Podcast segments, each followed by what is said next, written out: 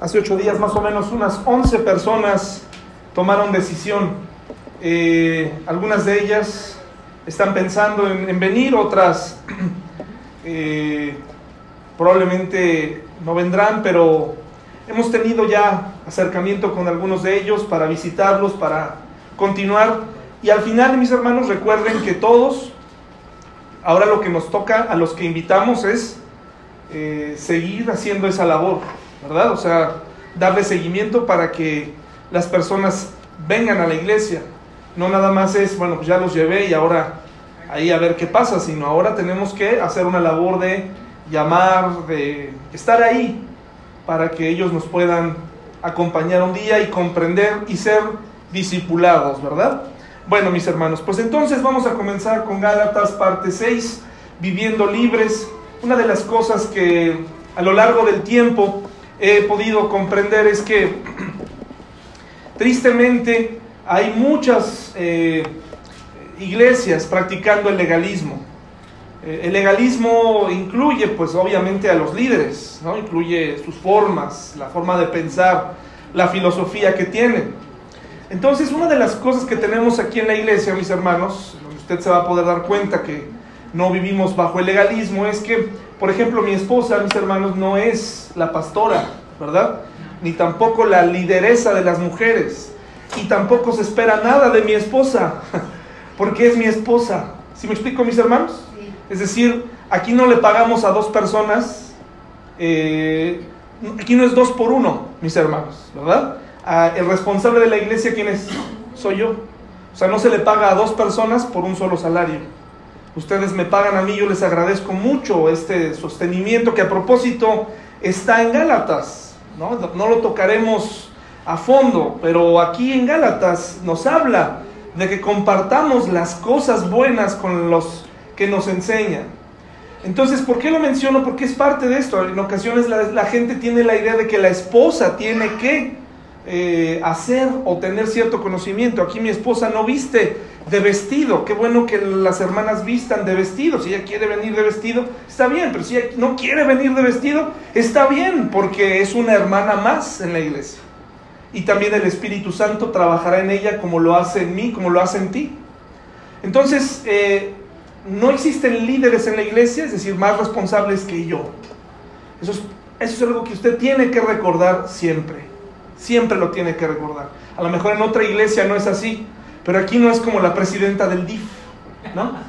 O la, o la, primera dama. Aquí no hay primera dama, aquí todas son primeras delante del Señor, ¿verdad? Todas son iguales. Entonces, vamos a Gálatas, mis hermanos, vamos a Gálatas, por favor.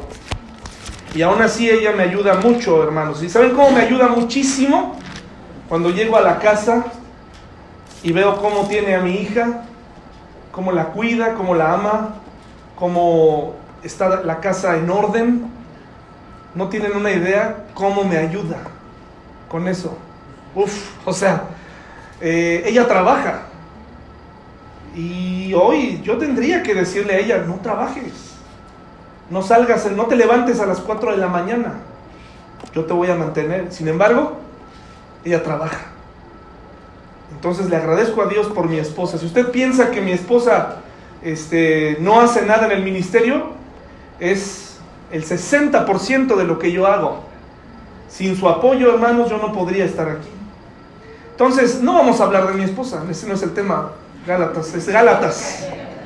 Pero es parte del legalismo, hermanos, parte de lo que tiene que cambiar en nosotros, pensar en esto. Es muy importante que pensemos y cambiemos nuestra manera de pensar respecto a la esposa del pastor o los hijos del pastor. ¿Verdad?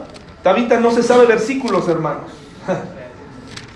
No tiene, este, porque también, ¿no? Se esperan muchas cosas de los hijos del pastor. Ay, ya viste esa niña de tres años, ¿cómo no saluda? Pues porque tiene tres años y tus hijos tampoco saludan. No te hagas, ¿no? O sea, tenemos que tener paciencia, no porque, no porque es mi hija, ya este, sacó este, la Biblia, nació con una Biblia. Y gracias a Dios, y quiero que quede grabado, que no nació hombre, porque si no, a cierta edad, ¿qué creen que empezarían a decir todos? no, no hermanos. Y si yo tengo otro hijo y es niño, ojalá que no sea pastor. es muy complicado, hermanos. Es una labor que yo decidí hacer, pero cada quien que decida lo que tenga que hacer. Vamos a orar, mis hermanos. Gálatas 6. Gracias, Señor, por la oportunidad que nos das de estar aquí. Gracias por la oportunidad que nos permites de movernos en libertad en ti. Permítenos comprender tus verdades en esta mañana, en el nombre de Jesús. Amén. Gálatas 6. Este sermón es para poder salir de aquí, ¿cómo? Viviendo libres. A lo mejor tú dices, yo soy libre. No, no lo sé. Por eso quiero compartirte si verdaderamente eres libre. ¿Han escuchado hablar del RCP? ¿Sí? Reanimación cardiopulmonar. El RCP salva vidas si lo sabes aplicar. Es una reanimación cuando tu, tu, tu, corazón deja de latir y necesitas aplicar fuerza, pero lo tienes que hacer bien, ¿eh? No es nomás este, como inflar una, con una bomba, ¿no? O empujar a lo tonto, no, es, hay que hacerlo bien porque incluso si, si se lo aplicas mal a un niño le puedes romper las costillas. Es muy complicado. RCP, reanimación cardio pulmonar. Ya todos sabemos que es. Es un procedimiento para salvar vidas. El cristiano también tenemos, y hoy vamos a aprender que tenemos un RCP. Este acrónimo, ¿sí? O acróstico. ¿O es de los dos? ¿Está bien dicho así de los dos? Cuando de las, cuando de las siglas sale algo más profundo. Hoy vamos a ver qué es lo que le pasa al corazón espiritual del cristiano y qué es lo que tenemos que hacer cuando su corazón ha dejado de palpitar. Tu corazón espiritual ha dejado de palpitar, ha dejado de moverse al ritmo de Dios. Gálatas 5, del 16 al 26, mis hermanos. ¿Ya lo tenemos? Vamos a aprender nuestro RCP. Digo pues, dice Pablo, andad en el espíritu y no satisfagáis los deseos de la carne Así empezó ya directo esta mañana. No satisfagas los deseos de la carne, es decir, no hagas cosas que le gusten a tu carne hacer. No le, no le des, no le alimentes más. ¿Sabes cómo alimentas a tu carne? Por ejemplo, cuando has tenido un desacuerdo, eh, por ejemplo, el domingo, porque los domingos son los desacuerdos, son comunes. ¿Sabes qué es satisfacer a la carne? Decir, no vengo, lo satisfaces, satisfaces la carne. ¿Tú crees que a la carne le gusta venir a la iglesia? ¿Tú crees que a la carne le gusta que le digan, oye, está mal lo que estás haciendo, esto no está bien? No nos gusta, a nadie nos gusta, pero satisfacer los deseos de la carne es decir, tuve un problema hoy, no, no voy. Satisfaces los deseos de la carne. No nada más es la lujuria, no nada más es eh, comprar cosas, ser consumista o ser lujurioso, es, es decir, hoy no, hoy le voy a dar a mi coraje la razón y hoy no voy le azoto la puerta a mi esposo, a mi esposa, eso es satisfacer los deseos de mi carne. Mi carne le dice, insúltalo, insúltalo, dile, pues ahí te va, ¿verdad? Porque el deseo de la carne es contra el espíritu y el del espíritu es contra la carne y estos se oponen entre sí para que no hagáis lo que quisierais. Pero si sois guiados por el espíritu, no estáis bajo la ley. Y manifiestas son las obras de la carne, que son adulterio, fornicación, inmundicia, lascivia, idolatría, hechicerías, enemistades, pleitos, celos, iras, contiendas, disensiones, herejías, envidias, homicidios, borracheras, orgías y cosas semejantes a estas, acerca de las cuales os amonesto, como ya os lo he dicho antes, que los que practican tales cosas no heredarán el reino de Dios. Y entonces viene una lista que es, es conocida y probablemente en el título de su Biblia dice, ¿cómo dice hermanos? Las obras de la carne y... ¿Por qué si es una lista no dice los frutos del Espíritu? Por muchos años yo viví confundido y de hecho hablamos aquí, no es un tema así tan complicado, pero sí nos enseña algo muy interesante. ¿Por qué no dice los frutos? Si es una lista de distintas cosas. Los frutos, dice el fruto. En prácticamente cada Biblia, en cada versión, la palabra es el fruto, no los frutos. Si usted dice los frutos, está bien, pero la idea es enseñarle algo. ¿Por qué? La Biblia dice el fruto del Espíritu. Mas el fruto del Espíritu es amor, gozo, paz, paciencia, benignidad, bondad, fe, mansedumbre, templanza, contra, contra tales cosas no hay ley. ¿Cuántas frutas hay en el mundo? ¿Te gustan todas? No las has probado todas, es cierto, pero de las que, de las que hemos probado, ¿te gustan todas? Sí. Vamos a ver, ¿verdad? A mí, no. Por ejemplo, a mí eh, el melón no me gusta. No me sirva melón. Ah. El melón no me agrada. me lo como, pero no. El kiwi me lo como, pero no. La papaya tampoco me gusta, pero me encanta el plátano, el mango, la naranja. Frutos. Tienes una variedad de frutos. Puedes decidir comértelos o no. ¿De acuerdo?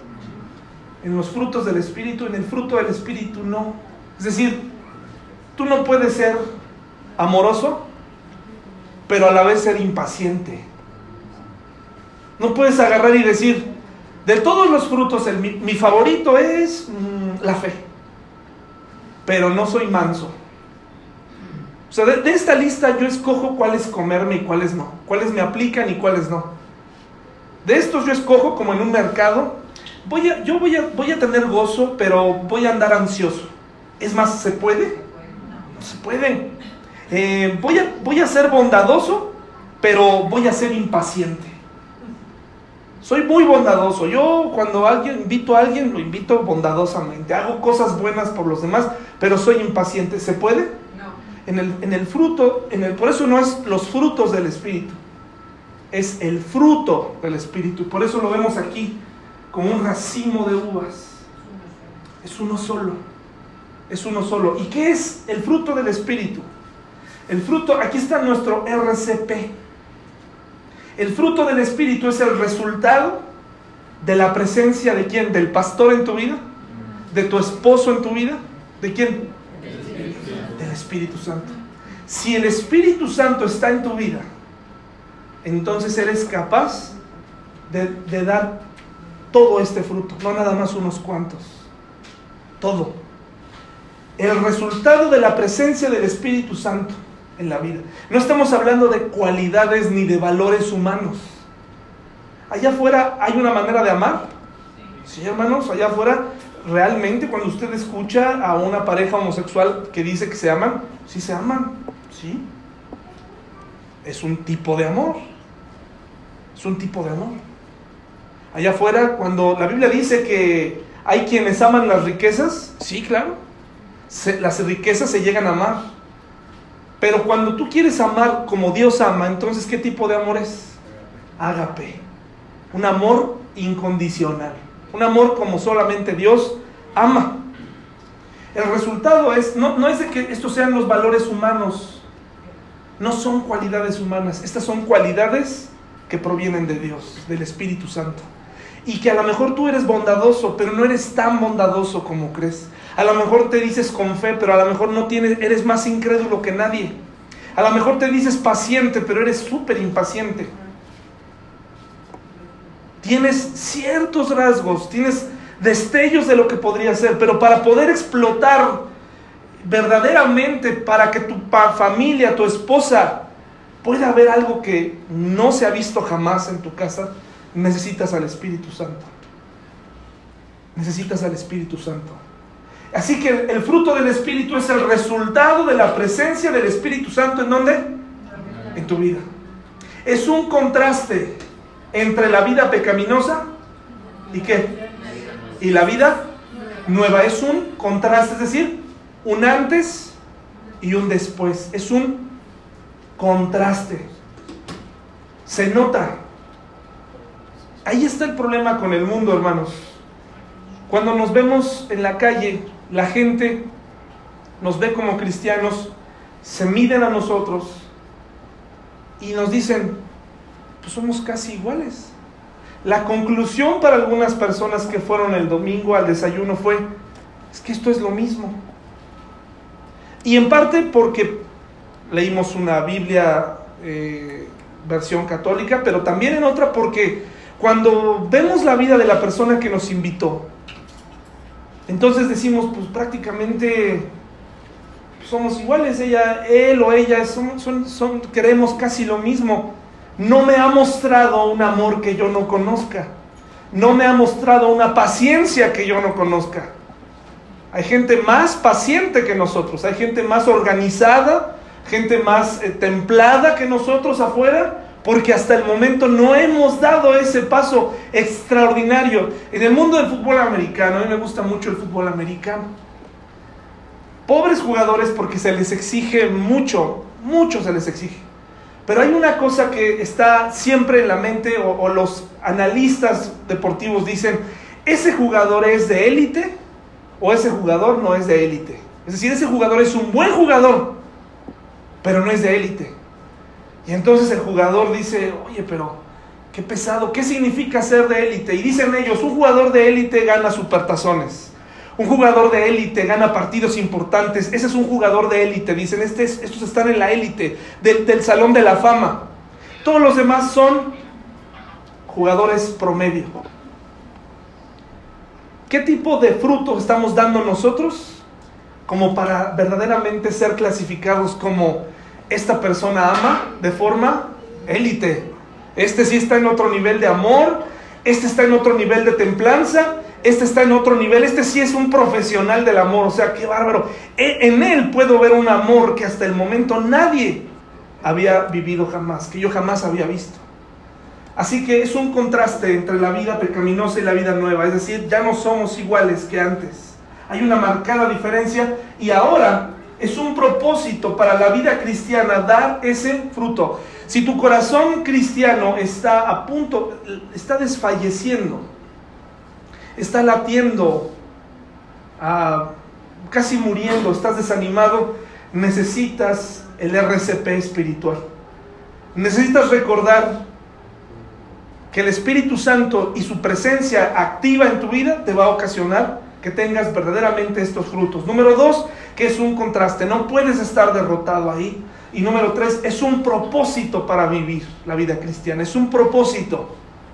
Esto nos da propósito, es decir, puede ser que en este momento fallemos, pero no nos podemos rendir, tenemos que dar este fruto, esta calidad de fruto, mis hermanos. ¿Vamos bien hasta aquí? Con esto en mente vayamos a Gálatas 6. ¿Cómo puedo ver, cómo puedo saber si verdaderamente soy amoroso, si, si tengo templanza, si, tengo, si soy bueno, si soy paciente, viéndome a mí mismo? Preguntándome a la, a la gente que me ama, decirles, oye, ¿tú crees que yo soy bueno? ¿Qué crees que te va a decir tu mamá? O quienes te aman. Oh, pues claro, eres bien bueno, eres el mejor hijo, ¿no? Eres un hijazo. Hasta el presidente actual ha apelado a eso, ¿no? A esta relación que hay entre abuelas e hijos y nietos. Dice el presidente, ¿no? Les voy a, los voy a acusar con sus mamás, porque eso sí les duele, ¿no? Escuché el otro día una conversación de un hombre eh, que trafica con, que es guachicolero, pues, y, se comunica con su mamá. ¿Y sabe qué le, qué le dice su mamá? Ya comiste, mijo ya comiste, vente para la casa, mi hijo, vente para la casa. Acá vas a estar mejor. No, ya están, los, ya está enojado el, el, el, hijito, ¿no? No, acá es que ya están los gendarmes. Ay, pues que Dios te bendiga. Que Dios te bendiga, ¿no? Que tengas un buen día. Y, ¿no? Que la sangre que, que, que, escurres todos los días no te manche tus camisas, hijo. ¿No? Acuérdate, ¿no? Este, ten cuidado de, de, de no ensuciar tus zapatitos, hijo. Bueno, pues no le preguntes si eres bueno o templado a la gente que te ama. Tienes que hacerte un análisis de verdad profundo y preguntar allá afuera cómo te ven los demás. Es interesante ese ejercicio. ¿Cómo te ven los demás? Tú te ves a ti mismo súper paciente. Te ves a ti mismo bueno, bondadoso, amoroso. Yo, a cada, yo a cada uno les doy un abrazo. ¿no? Se sienten muy amorosos habría que preguntarle a tu esposa si verdaderamente eres así de amoroso, si eres templado, si eres paciente. En Gálatas 6, mis hermanos, fíjense lo que dice. ¿En dónde creen que se aplican los frutos del Espíritu? Se aplican en nosotros, es decir, nosotros los los vivimos, los tenemos que vivir, pero ¿en dónde se ve si los estamos comprendiendo o no? ¿En la soledad? En la vida diaria. En la vida diaria, ahí se ve la clase de fruto que estás dando en la vida diaria, todos los días, todos los días. Hermanos, si alguno fuere sorprendido en alguna falta, vosotros que sois espirituales, restaurarle con espíritu de mansedumbre, considerándote a ti mismo, no sea que tú también, ¿qué? Seas tentado. Fíjese qué interesante. Sobrellevad los unos las cargas de los otros y cumplid así la ley de Cristo, porque el que se cree ser algo, no siendo nada, a sí mismo que se engaña. Así que cada uno someta a prueba su propia obra y entonces tendrá motivo de gloriarse solo respecto de sí mismo y no en otro. Es decir, aquí está atacando a aquellas personas que son legalistas. Tú puedes ser o pienses que no eres legalista, pero cuando se trata de ver las fallas de los demás, sí las tienes muy claras. O sea, aplicas la ley, pero no te has puesto a ver tu propia vida. Pero lo aplicas inmediatamente, sabes cómo, sabes impartir justicia. Y dice, porque cada uno llevará su propia carga. El que es enseñado en la palabra, haga partícipe de toda cosa buena al que lo instruye. No os engañéis, Dios no puede ser burlado pues todo lo que el hombre sembrare, ¿qué? Eso también segará. Porque el que siembra para su carne, de la carne segará corrupción. Mas el que siembra para el espíritu, del espíritu segará vida eterna. No nos cansemos pues de hacer bien, porque a su tiempo segaremos si no desmayamos. Así que según tengamos oportunidad, hagamos bien a todos y mayormente a quienes. ¿Y quiénes son más difíciles de tratar, mis hermanos? ¿Los de afuera o los de la familia de la fe? los de la familia de la fe, hermanos. Quisiera decirles que es muy sencillo, eh, por ser cristianos, atendernos todos, pero verdaderamente es más difícil que usted me soporte a mí, que usted aprenda a trabajar conmigo, que aprender a trabajar con alguien de afuera. Es más complicado, hermanos. Es difícil. Tener jefes cristianos es un problema, no siempre es una ventaja. Ah, es que mi jefe es cristiano pues vas a necesitar, ¿qué vas a necesitar? Soportar.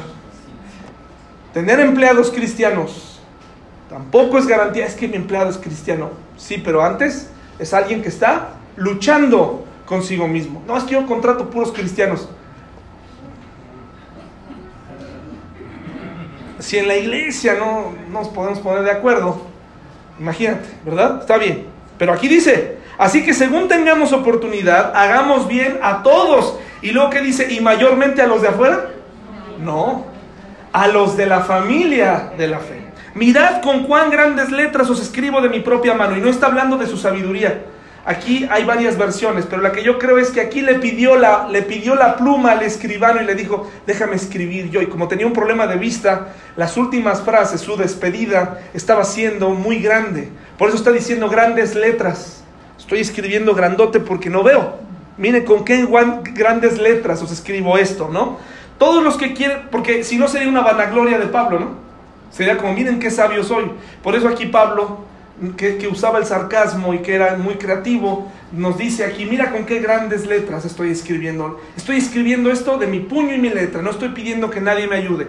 Todos los que quieren agradar en la carne, e, estos os obligan a que os circuncidéis solamente para no padecer persecución a causa de la cruz de Cristo. Porque ni aun los mismos que se circuncidan guardan la ley, pero quieren que vosotros os circuncidéis para gloriarse en vuestra carne.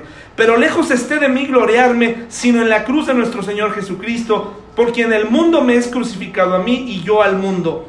Porque en Cristo Jesús ni la circuncisión vale nada, ni la incircuncisión, sino una nueva creación. Y a todos los que anden conforme a esta regla, paz y misericordia sea a ellos y al Israel de Dios. De aquí en adelante nadie me cause molestias, dice Pablo.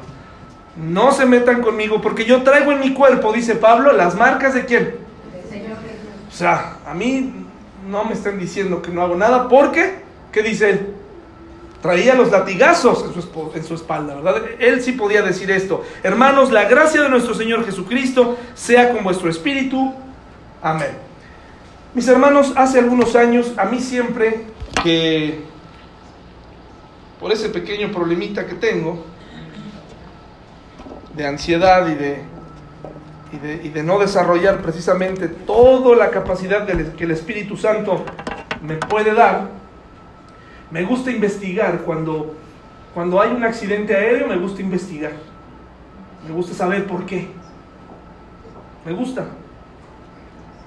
Ni que esto me sirviera, ¿no? Para salvar mi vida, ¿no? Pero me gusta tener información.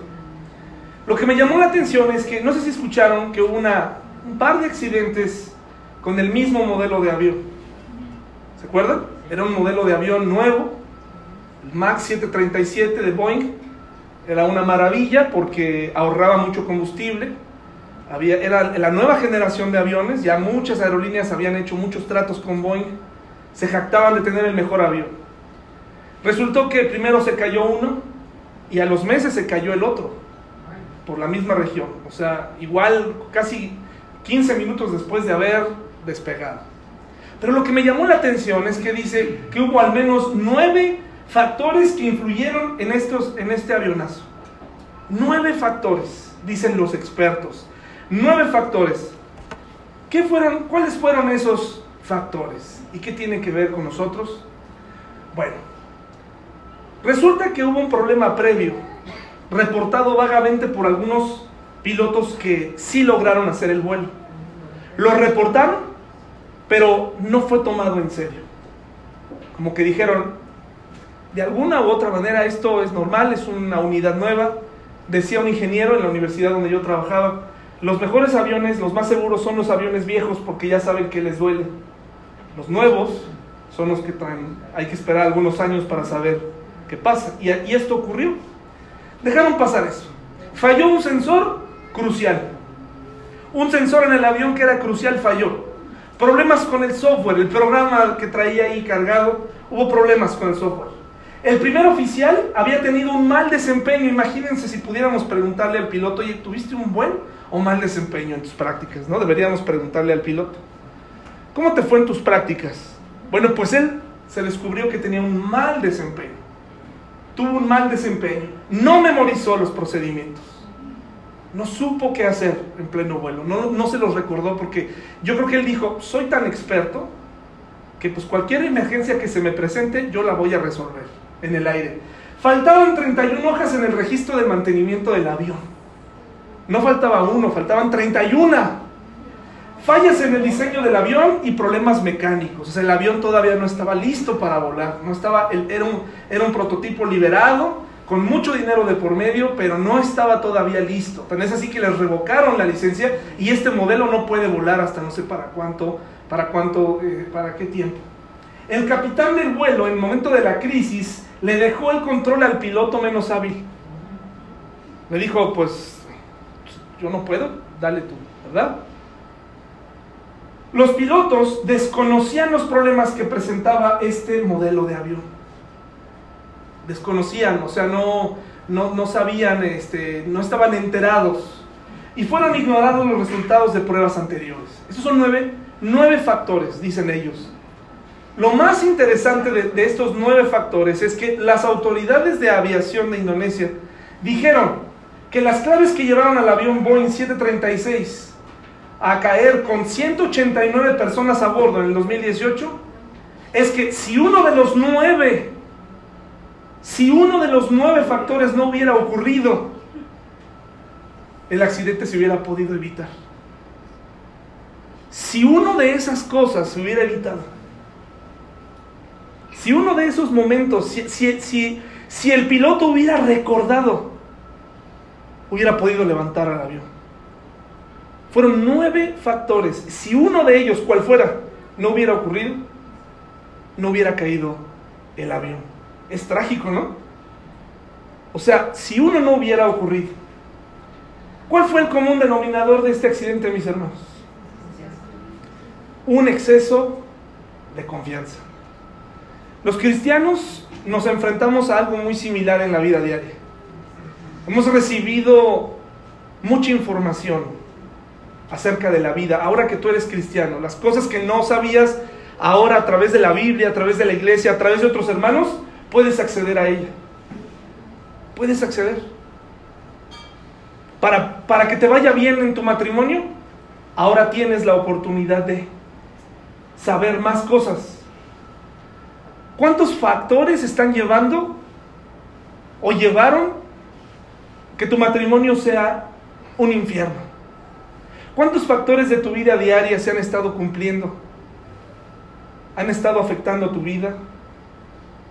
Por el exceso de confianza en ti mismo, por pensar que tú tienes todo bajo control. Pero recuerda, no estás dispuesto a analizar el plan de vuelo, el, memorizar el procedimiento para no fracasar. El exceso de confianza fue el común denominador. De todo eso, si usted analiza, ¿qué dijo el, qué dijo el que diseñó el avión? Pues así, así, ya. Ahí está, vale, ya, dale que sí, dale que sí. ¿Qué dijeron las autoridades aeropuertuarias? ¿Qué dijeron? Sí, hombre, ya, dale. Dale luz verde, hay mucho dinero de por medio. ¿Qué, qué dijeron los que, los que, oye, faltan, falta engargolar el manual? Falta engargolar, no, dámelo así, hombre, no, pasa nada. ¿Y qué hizo? Agarró y se perdieron las hojas.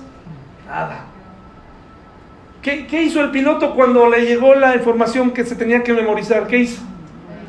No tengo tiempo ahorita para esto, ¿no? A mí ya, a mí, a mí pónganme a volar. A mí ya dénmelo y ya. Ah, ¿Conocen gente así, hermanos? Que dicen, no, yo, yo no necesito eso. Yo ya, Biblia ya me la sé. Reuniones ya me la sé. Todo esto ya lo escuché. Ya, yo lo que quiero es vivir, sí, vivir para irte a estrellar, ¿no? Ir para irte a equivocar. Exceso de confianza, mis hermanos, autosuficiencia, vivir en la carne, vivir con lo que siento, vivir como me siento, causa este tipo de catástrofes. Esto es lo que causa. ¿Cuáles son tus factores para el fracaso? ¿Cuáles son mis factores? Todo lo contrario a lo que dice el fruto del Espíritu. Odio, como te decía, Tú no puedes tener un fruto del Espíritu, nada más, y comerte ese. Necesitas desarrollar todo el racimo. Y puedes hacerlo en el Espíritu, no es algo imposible.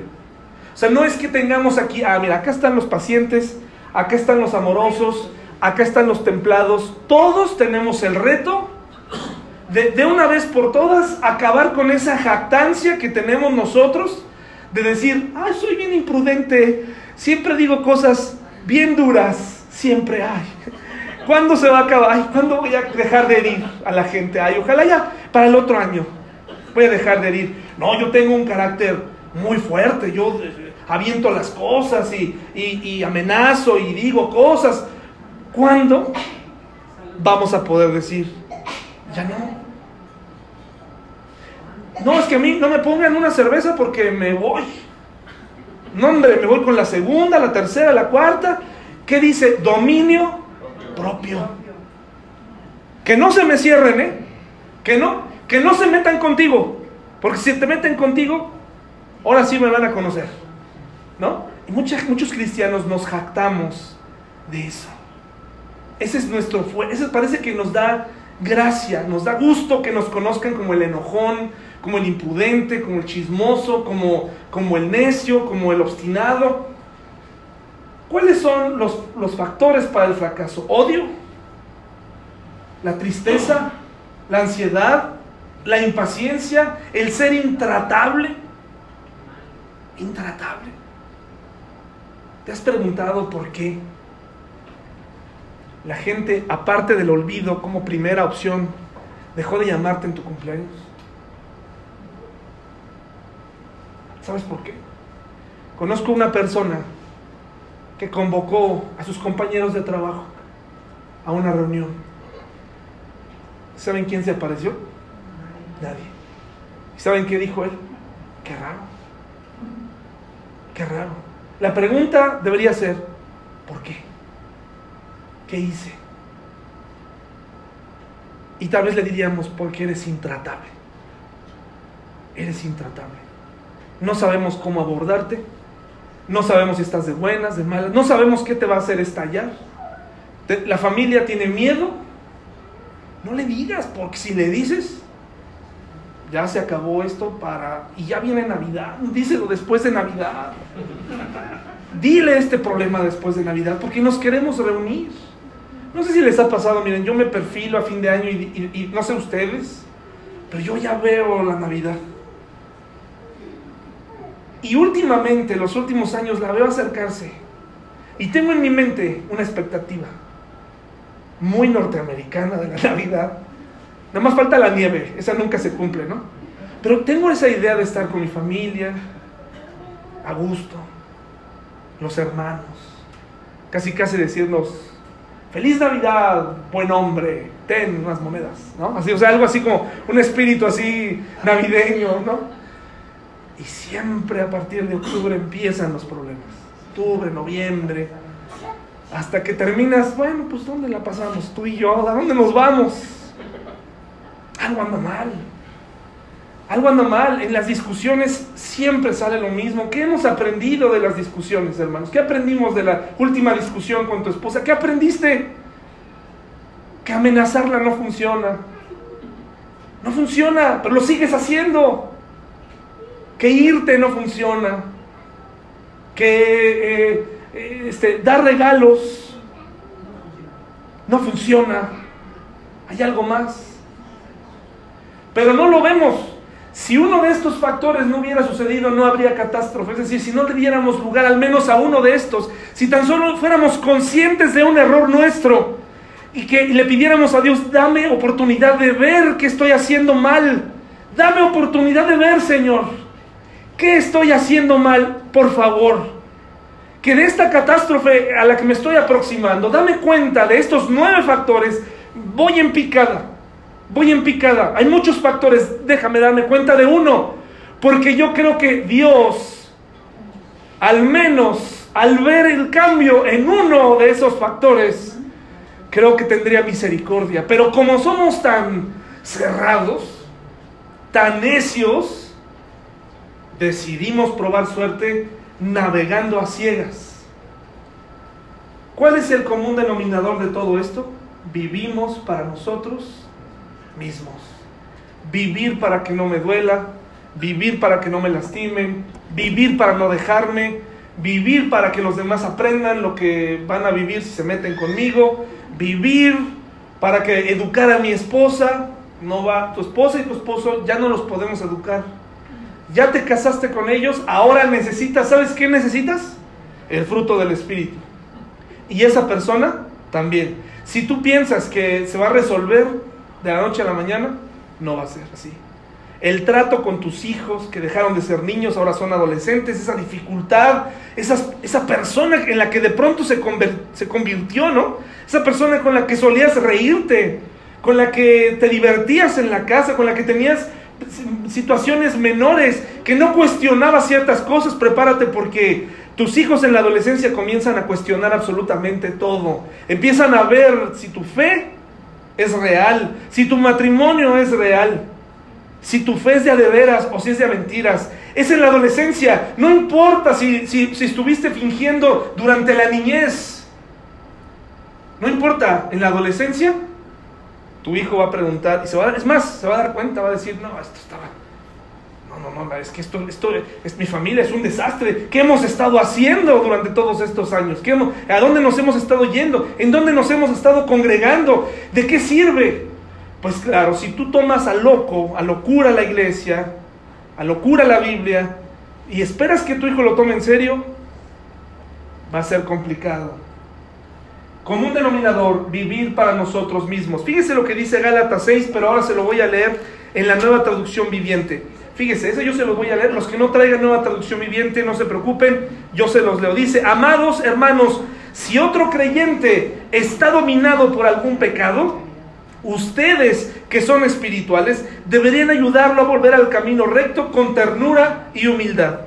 Y tengan mucho cuidado de no caer en la misma tentación. Ayúdense a llevar los unos las cargas de los otros y obedezcan de esa manera la ley de Cristo. Si te crees demasiado importante para ayudar a alguien, solo te engañas a ti mismo. No eres tan importante.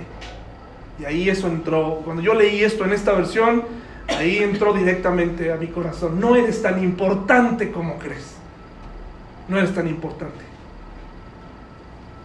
Luego dice aquí, Presta mucha atención a tu propio trabajo porque entonces obtendrás la satisfacción de haber hecho bien tu labor y no tendrás que compararte con nadie, pues cada uno es responsable de su propia conducta. Los que reciben enseñanza de la palabra de Dios deberían proveer a las necesidades de sus maestros, compartiendo todas las cosas buenas con ellos.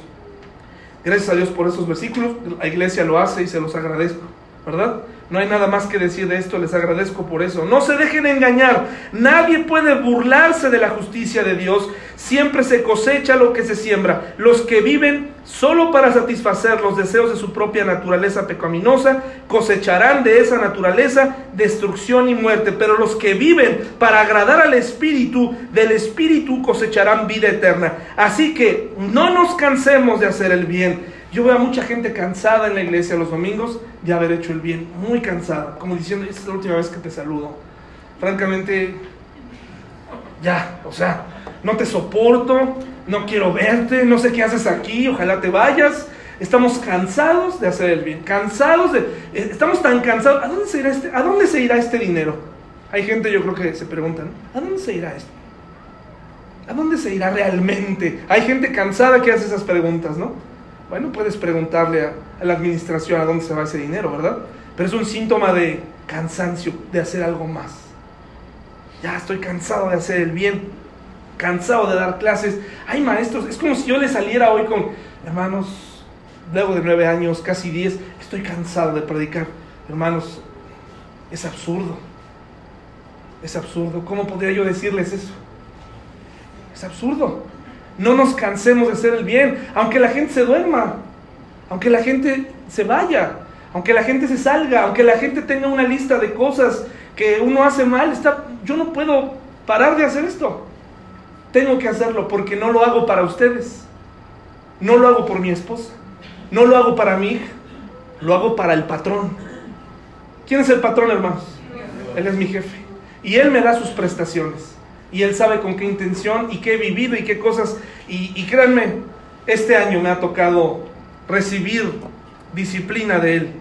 Así que no nos cansemos de hacer el bien, a su debido tiempo cosecharemos numerosas bendiciones si no nos damos por vencidos. Por lo tanto, siempre que tengamos la oportunidad, hagamos el bien a todos, en especial a los de la familia de la fe. Fíjense que uso letras grandes para escribirles de mi propio puño y letra estas últimas palabras. Los que tratan de obligarlos a circuncidarse lo hacen para quedar bien con otros. No quieren ser perseguidos para, por enseñar que solo la cruz de Cristo salva. Ni siquiera los que luchan a favor de la circuncisión cumplen toda la ley. Solo quieren que ustedes se circunciden para poder jactarse de ellos y decir a todos que ustedes son sus discípulos. La Biblia dice claramente que vayamos y hagamos discípulos. No nos manda a llenar tarjetitas con direcciones de la gente y decir que ya aceptaron a Cristo y después aquí presentarles un reporte, decir, miren, ya hubo 40 decisiones, 50 decisiones y aquí tengo todas las direcciones de todos ellos y con esto validar lo que hacemos para Dios. Él nos dijo hacer discípulos. No dijo, ve y dile al pastor que haga discípulos por ti. Tú tienes que discipular. ¿Con quién crees que se va a sentir más a gusto la persona que invitaste, con un desconocido o con quien se supone que la ama y por eso la invitó. Tú tienes que disipular. Tienes que aprender. No tengo tiempo. Híjole, pues, caray, este, qué situación, ¿no? ¿Qué situación? Habrá que sopesar. Si quieres vivir para ti mismo o quieres vivir para los demás. Pero tú tienes que aprender a disipular. Si tú piensas que a mí me pagan por disipular a la gente, hay un gravísimo error de entendimiento ahí, hermanos. A mí no, me, se me paga para eso. Hay muchas maneras en donde uno pudiera engañar a la gente de que está uno trabajando. Y una de esas es tener un montón de actividades, tener un montón de, de nombres, mm, visitar a todas las personas. Pero ese no es el trabajo real. Fuimos llamados a ser discípulos, todos nosotros. Y luego dice aquí, en cuanto a mí, que nunca me jacte de otra cosa que no sea la cruz de Cristo, de nuestro Señor Jesucristo. Debido a esa cruz, mi interés por este mundo fue crucificado y el interés del mundo por mí también ha muerto. No importa si fuimos o no circuncidados, lo que importa es que hayamos sido transformados en una creación nueva. Que la paz y la misericordia de Dios sean con todos los que viven según este principio. Ellos son el nuevo pueblo de Dios. De ahora en adelante, que nadie me cause problemas con esas cosas, pues yo llevo en mi cuerpo cicatrices que muestran que pertenezco a Jesús. Amados hermanos, que la gracia de nuestro Señor Jesucristo sea con el espíritu de cada uno de ustedes. Amén. ¿Qué aprendemos de este último versículo, hermanos? Número uno, la verdadera libertad se ve en cómo tratamos a otros creyentes. Ahí se ve la verdadera libertad. Empieza aquí en la iglesia, empieza en tu casa y por supuesto afuera. Pero aquí nos está exhortando a los que estamos en la iglesia a qué? A que al creyente caído se le ayuda a regresar. ¿A dónde? Al camino. ¿Y cómo se le hace? ¿A bibliazos? ¿A, ¿Con juicio? ¿Cómo? Con misericordia. Como a ti te gustaría ser traído de regreso. Invito a cada uno de ustedes, a cada miembro que ama esta iglesia, si usted identifica que alguna persona con la que usted se relacionaba, o tal vez no, ya no viene, no importa quién sea, llámele. Tiene años de no venir, investigue. Pero no deje que el diablo le diga, por algo, por algo se ha de venido. Algo, algo ha de haber pasado entre ellos. No, no, no. Hermanos, pregúntele a la gente. Y si ahí va a salir la clase de persona que soy, que salga, ¿verdad? Porque nadie se está escondiendo aquí. Hágalo. Y cumpla con el ministerio de traer hermanos. Ahora, hay quienes ya se fueron y no van a querer regresar por nada. Pero también sería bueno que se echara una platicadita con ellos. Que usted de viva voz nos pida su teléfono y a ver, ¿por qué dejaste de venir? Órale, escúchelo, escúchelo. Y habrá alguno que esté desalentado y aquí nadie está vetado, hermanos. Bienvenido que quiera regresar con las motivaciones correctas, ¿verdad? El creyente caído se le ayuda a regresar al camino. Al creyente cargado se le ayuda a qué? A llevar la carga. Lo que hizo la célula del mirador el domingo pasado fue ayudarme a llevar una carga muy pesada, hermanos. Es una carga muy pesada. Desde hace tiempo yo he estado huyendo de organizar actividades así. De la última ya tuvo, o sea, de ese tipo en un salón fue hace ya algunos años y es un, es un problema para mí. Pero gracias a Dios me ayudaron a llevar la carga. Alguien tiene un problema que no se puede resolver, una situación tal vez no está aquí, tal vez no se trata de dinero, pero escuchar a alguien. Tú también puedes escuchar a alguien al final. Tú también puedes hablar con esa persona y animarlo.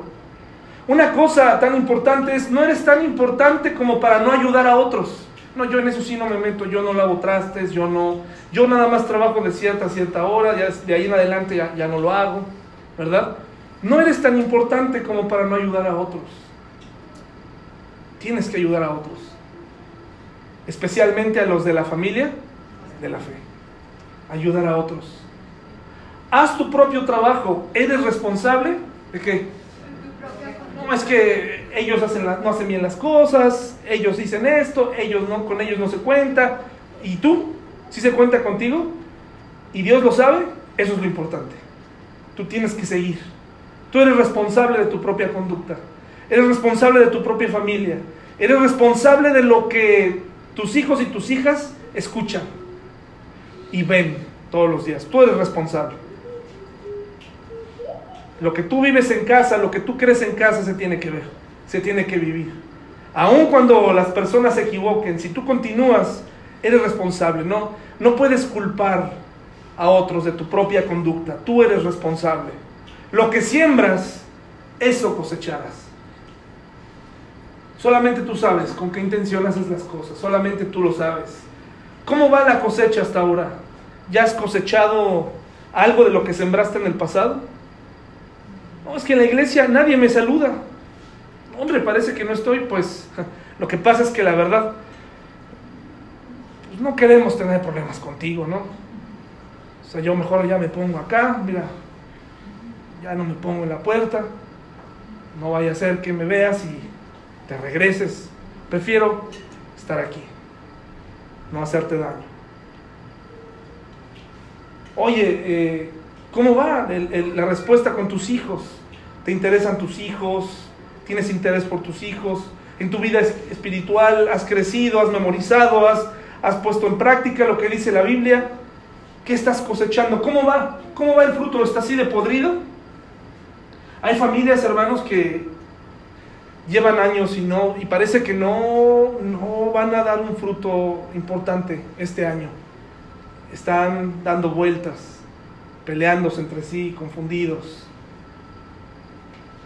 Y una exhortación que nos dice, esta última exhortación es, identifícate con Jesús, no con aquellos que quieren eh, quedar bien con maestros legalistas. Identifícate con Jesús. Jesús es el, es el mejor modelo para vivir. Es, la, es el mejor ejemplo. Con quién se juntaba Jesús, con cómo hablaba, cómo decía las cosas, cómo decía las cosas, cómo, cómo cuando era firme, cómo se comportaba. ¿Qué hizo Jesús? Él es el mejor ejemplo. Al final el fruto, recuerda, es un es un todo. No sirve de nada, soy muy paciente. Cuando dice, fíjense lo que dice la palabra de Dios. El que dice seguir a Jesús, ¿cómo debe andar? Como Él anduvo. Pero como Él anduvo en toda su vida, es que tú siempre andas tirando mesas, ¿no? Tú siempre andas sacando a los mercaderes, siempre andas exhortando, siempre andas en eso. Pero también amó, también intercedió por otros, también dio oportunidades, ¿verdad? Entonces, Gálatas nos invita a esto, mis hermanos, así nos invita nos invita a ser libres, a no tratar de quedar bien con, los maestros legalistas. Aquí la gente estaban siendo invitados en esta iglesia a circuncidarse para quedar bien, para no ser perseguidos. Porque cuando eran perseguidos o cuestionados, eh, ellos decían, no, pero yo me voy a circuncidar y ahí se acaba el problema. Ya hablamos de la circuncisión hace meses, está grabado. Porque no quieren, dicen, recibir persecución.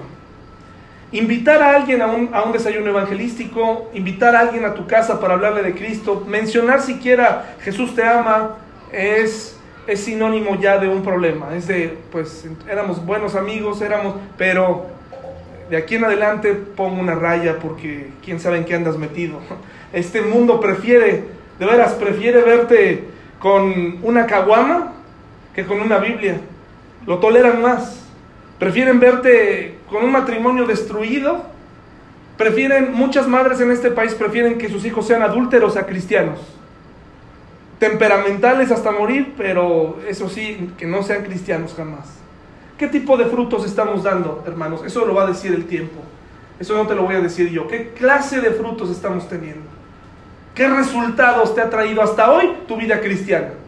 Al día de hoy, ¿qué resultados tienes? ¿Tienes una vida matrimonial estable? O está siempre en la tablita. Tienes, eh, a pesar de no tener empleo, verdaderamente tienes gozo en la crisis o cada vez hay que dar bomberazos. ¿Cómo están tus hijos, tus hijas? ¿Están tranquilas? ¿Viven la paz en su hogar? ¿Viven tranquilidad? ¿Saben que sus padres tienen a Cristo y Cristo está en el timón de esa familia o, o qué está pasando? ¿Cómo van esos frutos, mis hermanos? ¿Cómo van? Estás sujeto al legalismo, estás sujeto, estás frustrado como cristiano porque no recibes lo que estabas buscando, probablemente porque no te has dado cuenta que necesitas no nada más tomarte un, una uvita de ese racimo, necesitas generar todo, no nada más este sí y este no, necesitas dar un fruto completo del Espíritu Santo. Pídele a Dios. Ese es el propósito, ese es nuestro RCP, ¿verdad? Es lo que decíamos. Tengo que recordar que este es el resultado que yo tengo que dar como cristiano, frutos del Espíritu. No más gritería, porque ahora soy alguien con paz, no más inestabilidad. No puede ser, hermano que, o hermana, que la menopausia tenga más control sobre tu cuerpo que el Espíritu Santo. Es que no, es, ya muchas mujeres ahí se esconden. Estoy en la menopausia, por eso no, no quiero saber nada de Dios, ¿no? Por eso no quiero, por eso soy así grosero. Algo está cambiando en mí. Sí, comprendemos ese momento, pero no puede ser que eso sea el único motivo que Dios, la única cosa que Dios no puede vencer. Ando en la andropausia, dice el hombre, no ando en crisis de los 50, por eso estoy así confundido. Oye, ¿y el Espíritu Santo? ¿Qué está pasando con el Espíritu Santo, hermanos? Tenemos mucho cristiano adolescente. El resultado es la presencia del Espíritu. Si tú eres cristiano, el Espíritu Santo ya mora en ti y ya estás listo para tener todo el racimo completo de frutos. Todo el racimo. No nada más unos cuantos. A tus hijos les interesa que tengas todos los racimos, no nada más unos. Todos. Eso es lo que venimos a hacer a la iglesia. Que tu vida sea un contraste. Una vida distinta. Y por último, recordar que esto es el propósito, dar fruto continuo. Un fruto extraordinario. Ya se te conoció en la, en la colonia, ya tus familiares te conocen como la persona más triste del año 2019. Todos saben en tu casa. Es que si no, nadie está más triste que ella. Nadie está más triste que él. Ya quedó claro, ya nos quedó claro, ¿verdad? Él es el más enojón de todos. Él es. Él es el más inestable. Él es el, que menos toma las cosas en serio.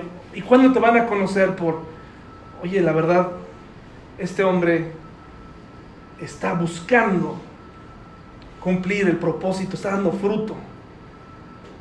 Él está logrando el propósito, está, está luchando, yo lo veo, lo veo buscando la meta, lo veo caminando hacia allá, su corazón está palpitando a otro ritmo, un ritmo distinto, extraordinario. ¿Qué te parece, hermano, si rumbo a este fin de año pensamos en este RCP? ¿Cómo está en tu vida? Tal vez necesitamos aplicártelo. Necesitas recuperarte dejar de ser religioso, legalista y tienes que ser libre. La única manera es pedirle a Dios que te permita dar todo el fruto, no nada más unos cuantos. ¿Te parece bien, mi hermano? Yo lo necesito en mi vida también. Vamos a terminar, por favor, y les invito a que nos pongamos de pie para terminar con una oración.